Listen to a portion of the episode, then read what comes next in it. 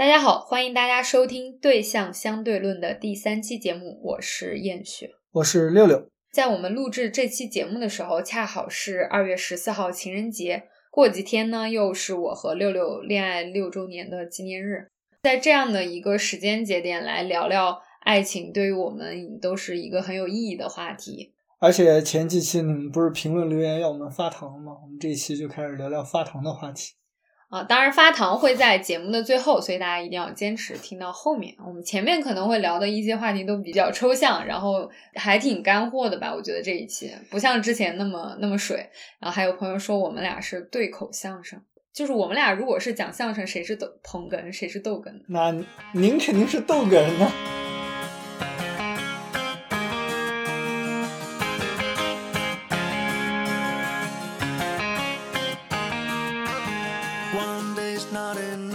先讲一讲爱情启蒙吧。从小我不太深谙男女之事，所以什么玩意儿？就我不太关心爱情这件事情。但是就是从种种的我看的书里面了解到很多爱情的范式。如果你要追溯到一开始的话，我对爱情的理解就是王子和公主幸福的生活在了一起。所以你认为，就你小时候认为，嗯。他他不管是王子也好，或者骑士也好，或者小矮人也好，就是他和另一个也无论是什么样的女人也好，他们因为爱情然后在一起了，就是在一起，这个对你来说是对，这就是爱情的终点，就是一个男的和一个女的在门当户对的情况下，他们在一起了，他们组建了一个家庭，从此幸福的生活在了一起。嗯，就是你了解的这个范式是从童话里面来的，这是最早的，对，没错。我们在聊这个问题的时候，爱情的发端是一个很重要的东西，但是童话里面不会告诉你爱情的发端在哪里，它只是一个动力，只是一个驱动，你很难在真正的童话书里面看到那种两个人之间张力的那种感觉。它告诉你的爱情是一个很简单的公式。我们最早接触到的真正有实质感的爱情，应该是父母之间的，对吧？那那你的家庭就是很幸福，可能你才会这样认为。那对于大多数人来说，他们应该从小在父母身上看到的是爱情的反面。当你在这种呃教育之下，你会自然而然的认为爱情它不是一个跟内心无关的事情。就是在你对爱情的初印象里面，起码对我来说是这样的，它不是从个人的欲望出发的，它是为了维护某种秩序、某种家庭秩序，它才会有这种东西的。你小时候就懂这么多呀？那我小时候就只知道，就是电视剧里面的男女，他们那个才叫爱情。那那你讲一讲，你看到的是啥样？就是绝对的浪漫化的那些，在电视剧里面，可能他就是长得一个很好看的一个男人和一个长得很好看的女人，然后他们呃无论身份阶级啊，无论他们的学历背景。然后他们就因为爱情，呃，做出很多浪漫的事情，然后不顾一切，就这才是爱情。在我了解到浪漫之前，我已经知道爱情是一种家庭关系了。那你小时候也太就是太深刻、太早熟了，就是你你已经在童话中都已经看到了门当户对，看到了这种社会性的背后的东西在里面。然后你的父母可能是因为。就是要用维持这样的社会关系结合，然后你觉得这个就是爱情？你能想到这么深吗？当然，当时可能没有那么清楚，但是那种呃初印象就会是一种暗含着等级在里面的，反而是那种浪漫化的、真正的，我我认为啊，是真正出于个人私欲，就是发乎于内心的那种原始的冲动的那种爱爱情，反而是可能到了青春期之后才会有那种感觉。那我小时候可能就是跟你是相反，我本身就是一个可能感性比较就比较感性冲动的人。嗯，那我在很小的时候我就觉得啊，那什么是爱情？爱情就是你看到那个人心跳会加速。就是我从各种呃，无论是小说、漫画还是电视剧里面受到的，就是这种范式的影响。而且我确实是我小学的时候会看到喜欢的男生也会心跳加速啊，那我就会觉得啊，这就是爱情。对啊，就是这样。所以，你爱情的启蒙就是你在童年的这个过程中，浪漫化的爱情就是你对爱情初印象的一种启蒙。我看到喜欢的人，嗯，然后我有一系列感性的冲动的表现，然后我希望呃能多见他几面，我希望能跟他多说上几句话，嗯，那就是我很年幼的时候理解的很简单的爱情。我觉得你 你对爱情的理解才是真正比较深刻的。后来随着年龄的增长，反正我。我是觉得，呃，爱情这个东西它不是一个特别理性的东西，它就是它就应当是一个纯浪漫化的、非理性的这种个人的本能的冲动，就像你刚刚讲的。我我觉得并不是我深刻我看到的那些文艺作品里面表现出来的，告诉我们的是那样而文艺作品它本身又是一种高度提纯，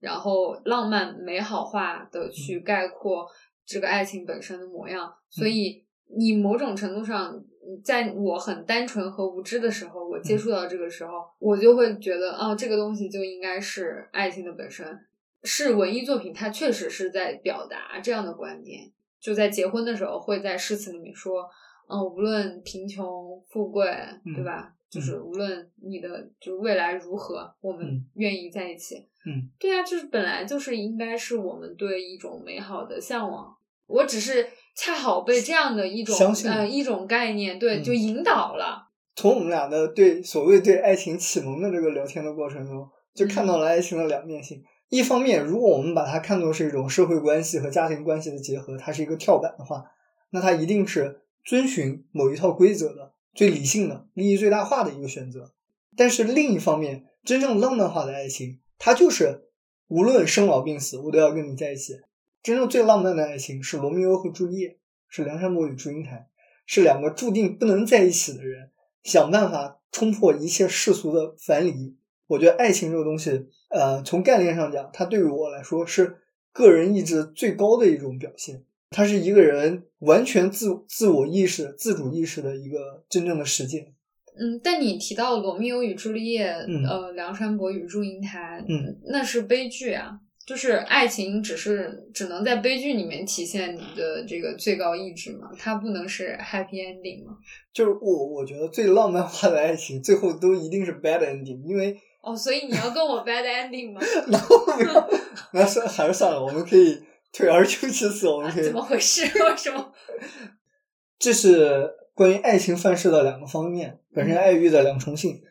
这个讲完，我想讲的是，当爱情袭击的时候吧，你会发现爱这件事情是非常难的。就具体到谈恋爱和爱情的实践，首先，前面我们所聊的那些嗯范式，它是都是已经爱情发生之后。对呃，这个问题啊，我感觉很多很多人也探讨过，爱情的发生其实就是在两个人从陌生、完全陌生到逐渐相识当中的一个瞬间发生的。理清一个事情，嗯就是爱情里面肯定得有爱这个事情，对对吧？那又会涉及到爱是什么？那这个是很大的一个问题。对，我们也不是哲学家，嗯我们也不是爱情学家，然后对情感专家什么的。但是我们从个体的经验出发的话，嗯，爱这件事情到底是双向奔赴，嗯，还是说我只要单方面去完成就可以的一个就是行为？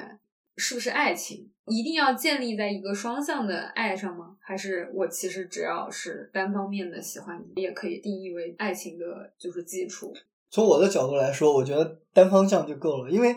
爱这个东西是一个出发点，我觉得是一个出发点，就是我要跟你在一起，这是一种很强烈的冲动。他爱的对象，他情感施予的对象，可能甚至是一个虚假的个客嗯客体，嗯，就是他他甚至都不知道自己为什么爱上了。嗯，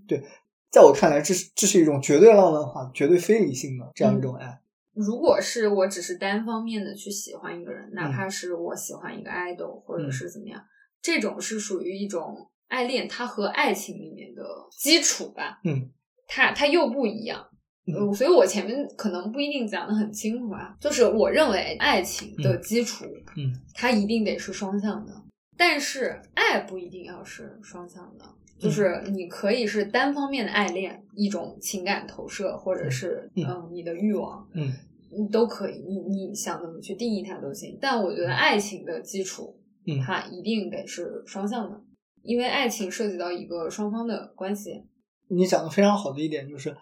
爱恋和爱情这两个应该分开。为什么呢？因为当当我刚刚我们刚刚在聊爱，就是把它作为一种非理性的、呃极端个人化的这种情感的冲动来讲，它确实是可以单方向的。但是当这个东西后面加了一个情，变成爱情之后，它确实就变成一种对立的互有的关系。嗯就是那个时候，你不不仅仅满足于啊，我一定要我无限的付出，就是爱情里面你期望期许对方对你回报，期望得到对方回应的那一部分是非常重要的。嗯，我们聊前面这么多，嗯就是讨论这么多，其实都在其实把我们引导向一个方向，就是到底爱情的发生是一方呃开始产生了这个爱恋，嗯，还是双方互相有一个双向奔赴的这样的一个感情的时候，爱情才发生啊、这是一个问题。这是一个问题，我们应该此刻我们我们也许可以得出一个结论，就是爱情发生萌芽的时候，一定是把两个人都牵在一起的，爱情的双方都参与进这棵树的培育的过程当中，这个爱情的树才会慢慢长大。其实这是一个很有意思的话题。如果我们就把谈一段恋爱当中的恋爱前到恋爱中，然后嗯到恋爱后，嗯按这个顺序来聊，我觉得也挺有意思的。就是刚刚我们聊的都是两个人一方或者双方已经开始有了喜欢心动的感觉，嗯，但是双方还没有正式的确定关系。这一段暧昧的时期，其实是爱情里面特别奇妙、特别有魅力的一个一一个部分。很多影视作品当中，如果你看到爱情，大家都会觉得最好的那一部分是两个人还没有在一起之前的那那一段是最好看的。嗯呃，无论是暧昧期，还是说在就是互相推拉的过程中，嗯，就这段戏是最好看的。嗯在这样的一个过程中，我们也看到了就是爱情的一种在摸索和探寻的一个状态。大家在确认自己的心意，然后在确认心意的这个过程中，其实每个人都在认识自己，确定自己的想法，我到底想要什么？嗯啊，我是不是想要眼前这个人？这个人是不是喜欢我？啊，等等等等，你你都是会在有这样的一个探寻的过程。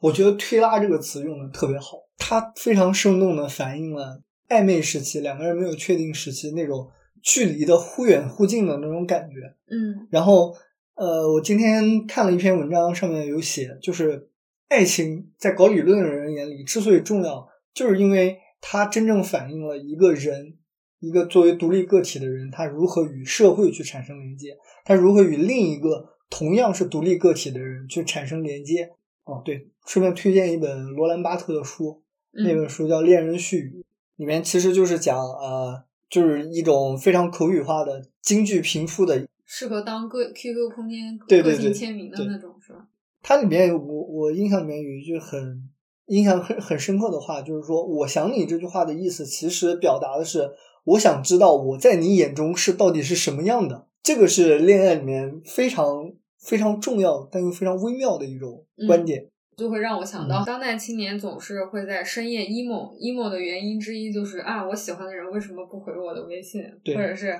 啊，为什么他他给别人点赞而不给我点赞？对就是会有这种很多就是情况在里面。然后这个其实全世界我觉得都差不多吧，在初恋、在暧昧期这种有有防御、有戒备，我觉得全世界应该都都是这样的，嗯只是只是可能西方的一些就是文艺作品里面嗯呈现的，好像他们的爱就是非常直接、非常热烈。我觉得无论是你什么肤色、什么人种，你们在确认彼此的过程中，都都需要去呃怎么讲？你当然需要有一瞬间的感觉，但你都会有一个你要去摸索你到底是不是真的喜欢对方的这个过程。我的理解来总结一下，我觉得就是真正的爱情，在爱情实践的过程中，一定会有怀疑自我的瞬间。那我觉得现在当代年轻人面对爱情这个难题，可能第一步就被困在爱情是怎么发生的这一步，因为找一个爱情的对象实在是太难。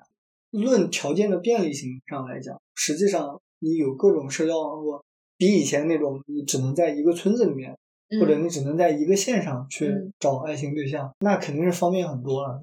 一方面可能是现在的人他寻找真爱的这个意愿可能没有那么强，然后客观上的原因可能是更多的一方面，嗯就是占占主流的。当下社会人们呃面对着各方面的压力，嗯然后他们在这种压力的逼迫下，他们嗯可能没有把更多的精力放在寻找真爱这件事情上。对我们讲，爱是一件简单的事情，但找到爱情的对象其实是很难的，它需要你花时间、花精力去寻找。然后，我也同意燕雪刚刚讲的，其实客观原因是一个主要的原因，因为大家现在都工作很忙，然后面临着种种的社会压力，你的时间和精力又是有限的。dating app 的出现，这种在年轻人中流行的现象，就是为了去解决这样一个问题诞生的东西。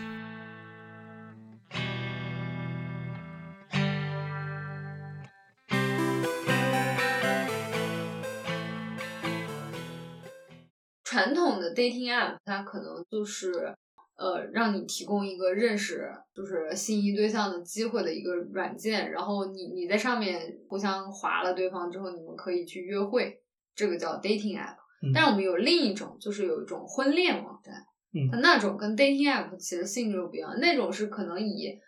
呃结婚为前提去发展他们恋爱关系的一个这个这个平台，嗯，对。你会发现传统婚恋网站的模式跟当年的媒婆讲亲也没有什么太大的区别，嗯，两个人分条缕析的把自己的那个。各方面的条件列在上面，然后由这个网站给你进行自动的算法的匹配，然后帮助你找到真爱。这个 dating app 能解决年轻人找到爱情更难的这个问题吗？那我觉得你的你这个问题提出来，你这其实心里已经有一个答案，就是肯定是否定的。那为什么爱情能在现实中发生，而很难以通过 dating app 去发生呢？dating app 它不能给他们提供一种途径，但是。他们能给解决他们一部分的情感需求，或者是生理需求。就是 dating app 不不具备，就是说这个一定让你找到爱情的必要功能。就是我想说的，就是年轻人他们都知道，就是他们在 dating app 上可能就是找不到真爱的，嗯，但他们不在乎，就是他们只是想在上面去解决一部分的情感需求。就大部分人对这个 dating app 的的期望，他就不是去找爱情的，嗯，那他必然会导向一个结果，就是大家在上面很难找到爱情。因为你去用的那些人，他们本身就没有想在这上面去找真爱，就是这个软件本身不是原罪，还是在于人在哪儿找真爱，跟现实或者是虚拟网络它没有关系，取决于你你的意关于刚燕雪刚刚对 dating app 的看法，我是同意的，但我想这里想讲另一个角度，就是有些人他上 dating app 可能真的是寻找爱情的，但 dating app。本身的这种呈现方式也并不利于 dating app 的用户真正的去找到爱情，因为大家可以想一想，就是我们把自己的各项数据，然后各种特征、各种兴趣和爱好都上传到这个 dating app 里面，然后你把希望的对象的一些条件也都告诉 dating app，然后 dating app 通过大数据的这样的匹配机制，把互相心仪的对象推给你们，这个时候。你好像有了选择权，但这个选择其实是虚假的。对，其实是虚假的，它是 dating app 代替你做出的选择。嗯，然后我们又说，真正的爱情，它应该是一个关乎于你自己内心的，从你内心油然而生、自然发生的一个非常主观的东西。它的选择权应该在你手上，而不是让大数据代替你去做一轮初筛，然后你再左滑右滑回答一个简单的判断题，是或者不是。对。就是回到我们刚刚说的，就是这是客观的一方面嘛，然后就是为了解决这种客观上的需求，然后产生的这种呃 dating app。那除此之外，主观上的原因可能是因为大家对于爱情的需求变少变少了。对，但是这是我个人的看法。嗯，是不是一部分人觉得就是爱情还是生活的必需品呢？现在很多年轻人好像对爱情的需求是变少了，因为他们不把寻找爱情这件事情放在他们最高优先级的事情上了。就我个人而言，我认为爱情还是一个生活的必需品。但是为什么会出现这种需求变少的现象呢？我觉得并不是不是必需品了，而是爱情作为一个必需品，它的属性改变了。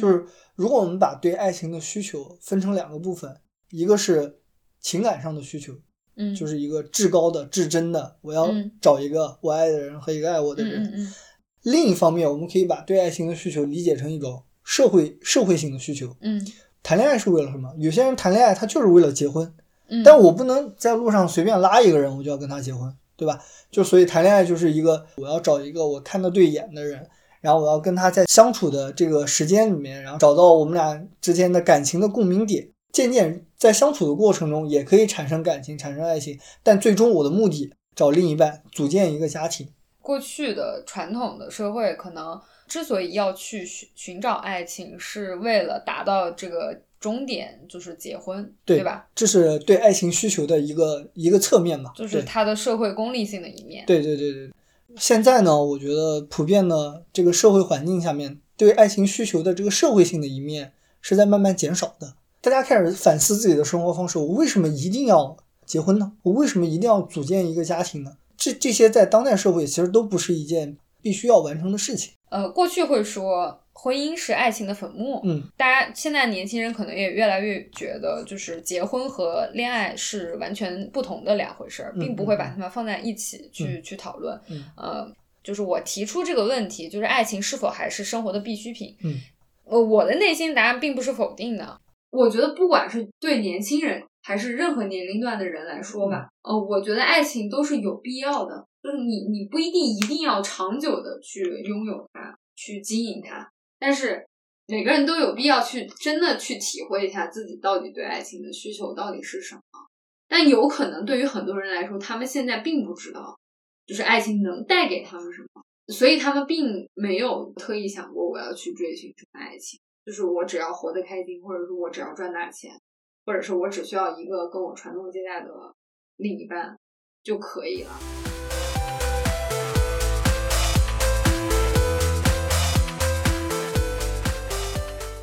当代人他嘴上说着我不需要恋爱，然后去否认爱情的价值，嗯，但其实他们在这一块的情感需求是没有是没有停止的。明白？对，有一些矛盾的点，人们表达。爱去爱人的这个能力方面，当代人是我觉得是在欠缺。对，就是遇到了很多怎么说困难问题呃问题。对对对，我当然这里并不是说你一个人活着不行，我并不反对独身主义的人。独身主义的人，我觉得他们可以有更大的博爱，就是可以去探索更大的爱。燕雪刚刚讲的其实是确实是这样，对于感情的需求，社会性的那一面在减弱，相相对应的对情感价值的追求就在增强。但矛盾的点，就像你讲的，情感需求，我对情感需求虽然有增强，但我就是我们在成长的过程中，并没有接受过多少，就是教你怎么去爱人，教你怎么去表达自己对爱的需求这些教育，所以就会面临一个现实：我需求很强烈，但我自己不不愿意，也不会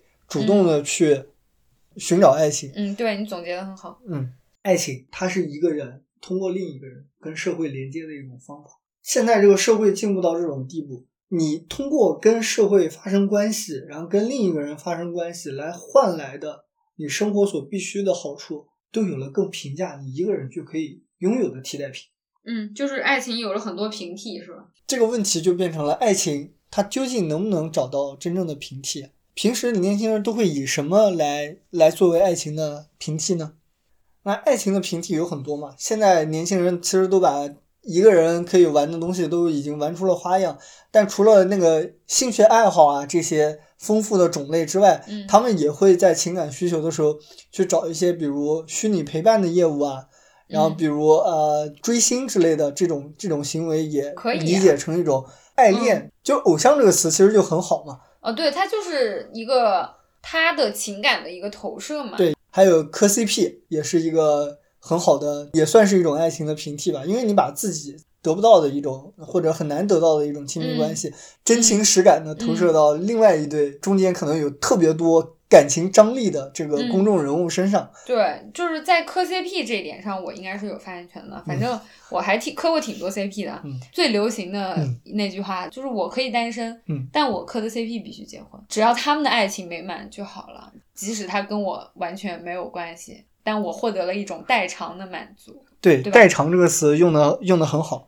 除此之外，像你说的，除了虚拟陪伴这些乱七八糟的，嗯，还有爱情里面会让你分泌多巴胺嘛，嗯，对吧？那还有什么能让你分泌多巴胺的方式呢？就是健身，嗯，运动，嗯，你在健身撸铁当中，你也可以获得就是肾上腺素、心跳加快，还有那个 多巴胺分泌等多种爱情可以提供给心动提供给你的。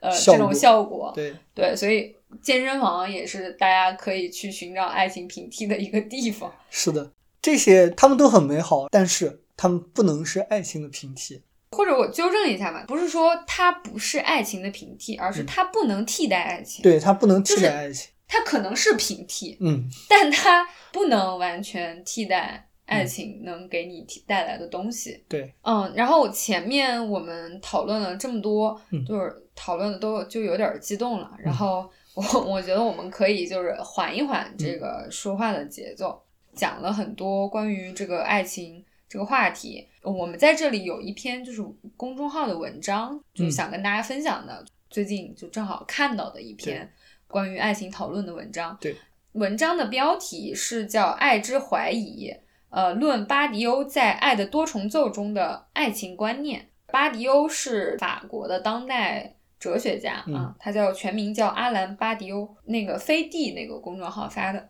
呃，这篇公众号里面他介绍了巴迪欧的观点，然后有一个观点特别的有意思。爱的基本的定义就是对于爱的真理的建构。首先啊，就是关于真理这两个字，我就觉得他讲的就很贴合我对爱的理解。嗯，就是因为真理是什么？真理是你永远无法完全参透，但是你是在无限接近它的一个东西。对，爱情对于我来说也是这样，一直是在不断的去。去理解它啊，去建构它的。对，它里面有一个我觉得最比较精彩的一个论述，就是说每个人生下来都是独立的个体，你是通过爱一个人来学会和另一个独立的个体如何相处的，就像两个细胞就逐渐融合，打开自己的细胞壁，逐渐融合的。对他就是说，就是这个真理是关于二的，而不是关于一的。一和二是有本质的区别的。他说真理是关于二的。是说，就是人是通过在这种保持差异性的同时，啊，去建构共同生活的世界。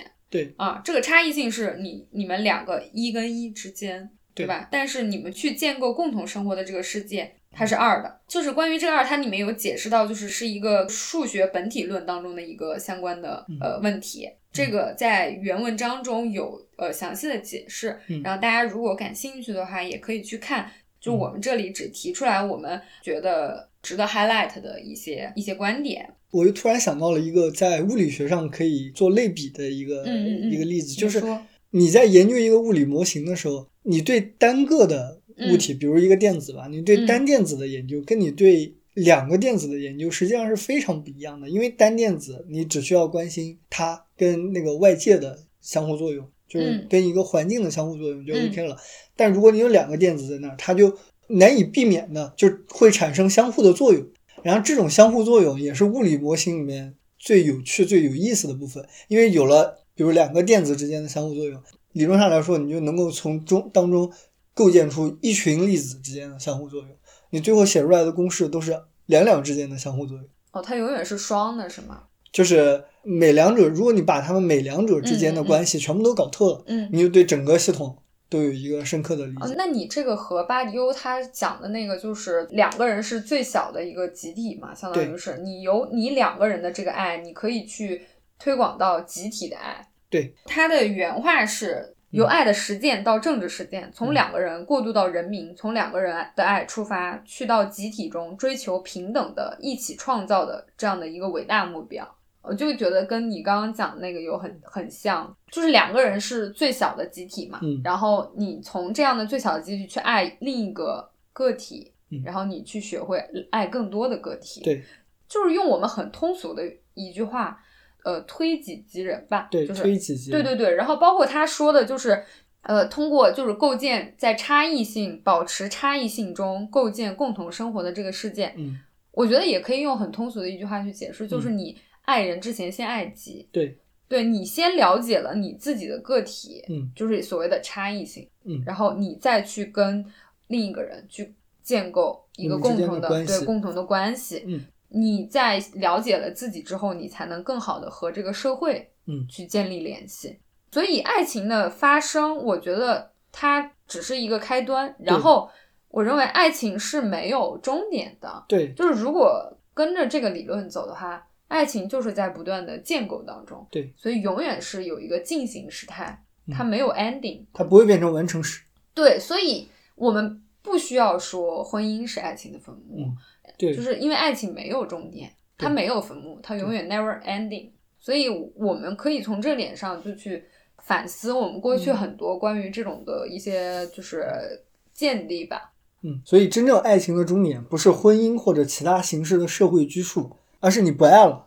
嗯，你换一个人去爱，就是从这个一你变成下一个一，是吧？可以。然后就是关于这个文章嘛，嗯，里面还有很多其他细节的精彩的地方，然后大家可以去自行搜索观看。对我们关于这个的分享呢，差不多就到这里。虽然不长的时间内吧，然后我们。呃，经历了多次暂停，然后去理清思路，然后慷慨激昂的输出我们的观点之后，最后呢，我们就是回到自身，呃，回想一下我们这个六年当中，嗯，确实成熟和怎么讲呢，体会增加了更多吧。对，我觉得我们在一起这六年也是互相学习怎么去爱的一个过程。呃，从我们两个人的关系当中，嗯，呃，我们的爱情当中收获的东西是大于我们所谓的就是牺牲和妥协的那一部分的付出的东西。对对，就是我们可以各自来讲一下吧。嗯，就是在这一段六年的时间，说说长不长，说短不短的时间内，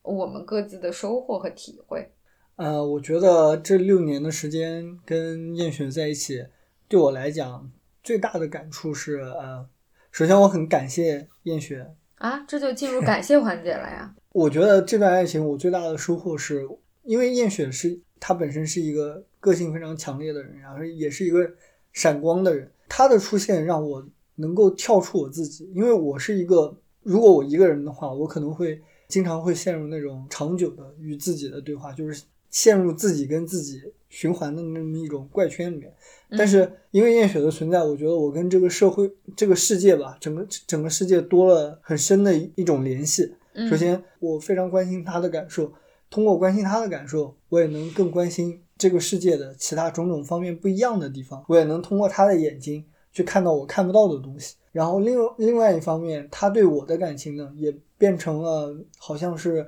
把我牵在这个世界上的一个非常牢牢靠的绳子。然后我也会。更多的去关心自己的感受，因为这种关心自己的感受，其实也是考虑到对方可能会在乎你这种这种角度。从我以前特别不注意自己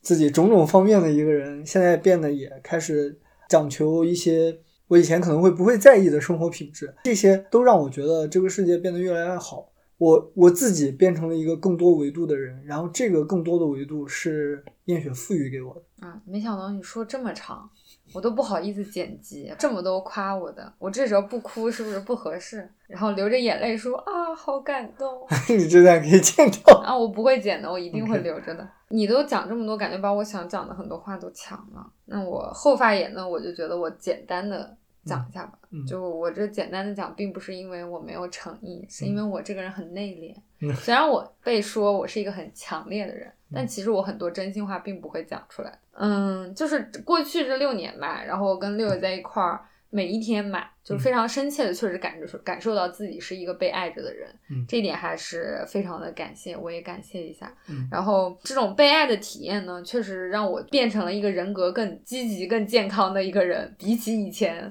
对以前的话，我的人格变得更积极、更健康了。啊，这种是一种很有益的感情。我觉得起码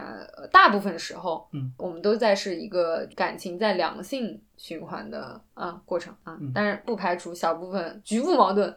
对，即使摩擦，我觉得也是最终的结果，也是也是在改变的，对，那不影响大国局势，局部矛盾不影响大国局势。然后我觉得爱情给我带来最大的收获，是我通过这个另一个人，在我可能前。二十多年的时间里面，完全跟我生活不相干的一个人，从结识到相处、相知啊、相爱到共同生活，经历各个阶段，呃，我们的爱情也在不断的积累和就是变化当中，它并不是始终如一的。我觉得它是在逐渐变得，就是它的质变得更更重。嗯，我通过这个感情，我更多的是。看到了自己是什么样的一个人，这个是和我们前面说的那些东西是符合的。就是我从另一个人身上映射到自己到底是一个呃什么样的人，然后我到底在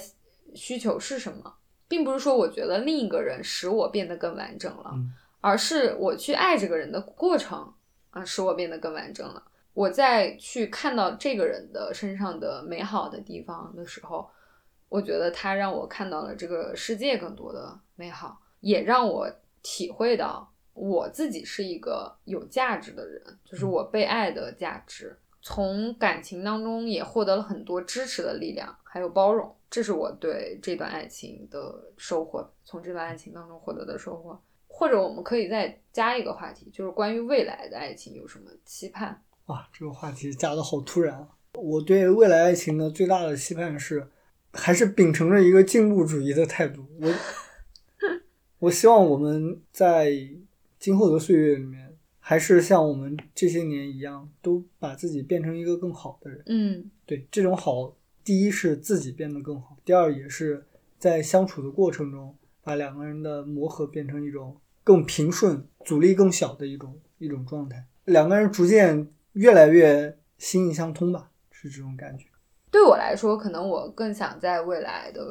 就是时间里面去呃探索不同年龄阶段吧，嗯爱情的可能性，就是在每个阶段，我希望就是不管是我们那时候的生活状态嗯是什么样子的，嗯嗯，这个爱情都能使我们获得的更多的是快乐，嗯啊，就这个是最大的期盼。嗯其实其他的倒还好，就是我我不知道我们的爱爱情会不会 ending，但是我们只要是在这段关系里面获得的比我们失去的更多，就就够了。嗯对，然后我们也不会去想着我们。一定要去让爱情很快的进入下一个阶段，嗯或者是什么，就是顺其自然对就好了。当他到下一个阶段的时候，他自然会到下一个阶段。然后，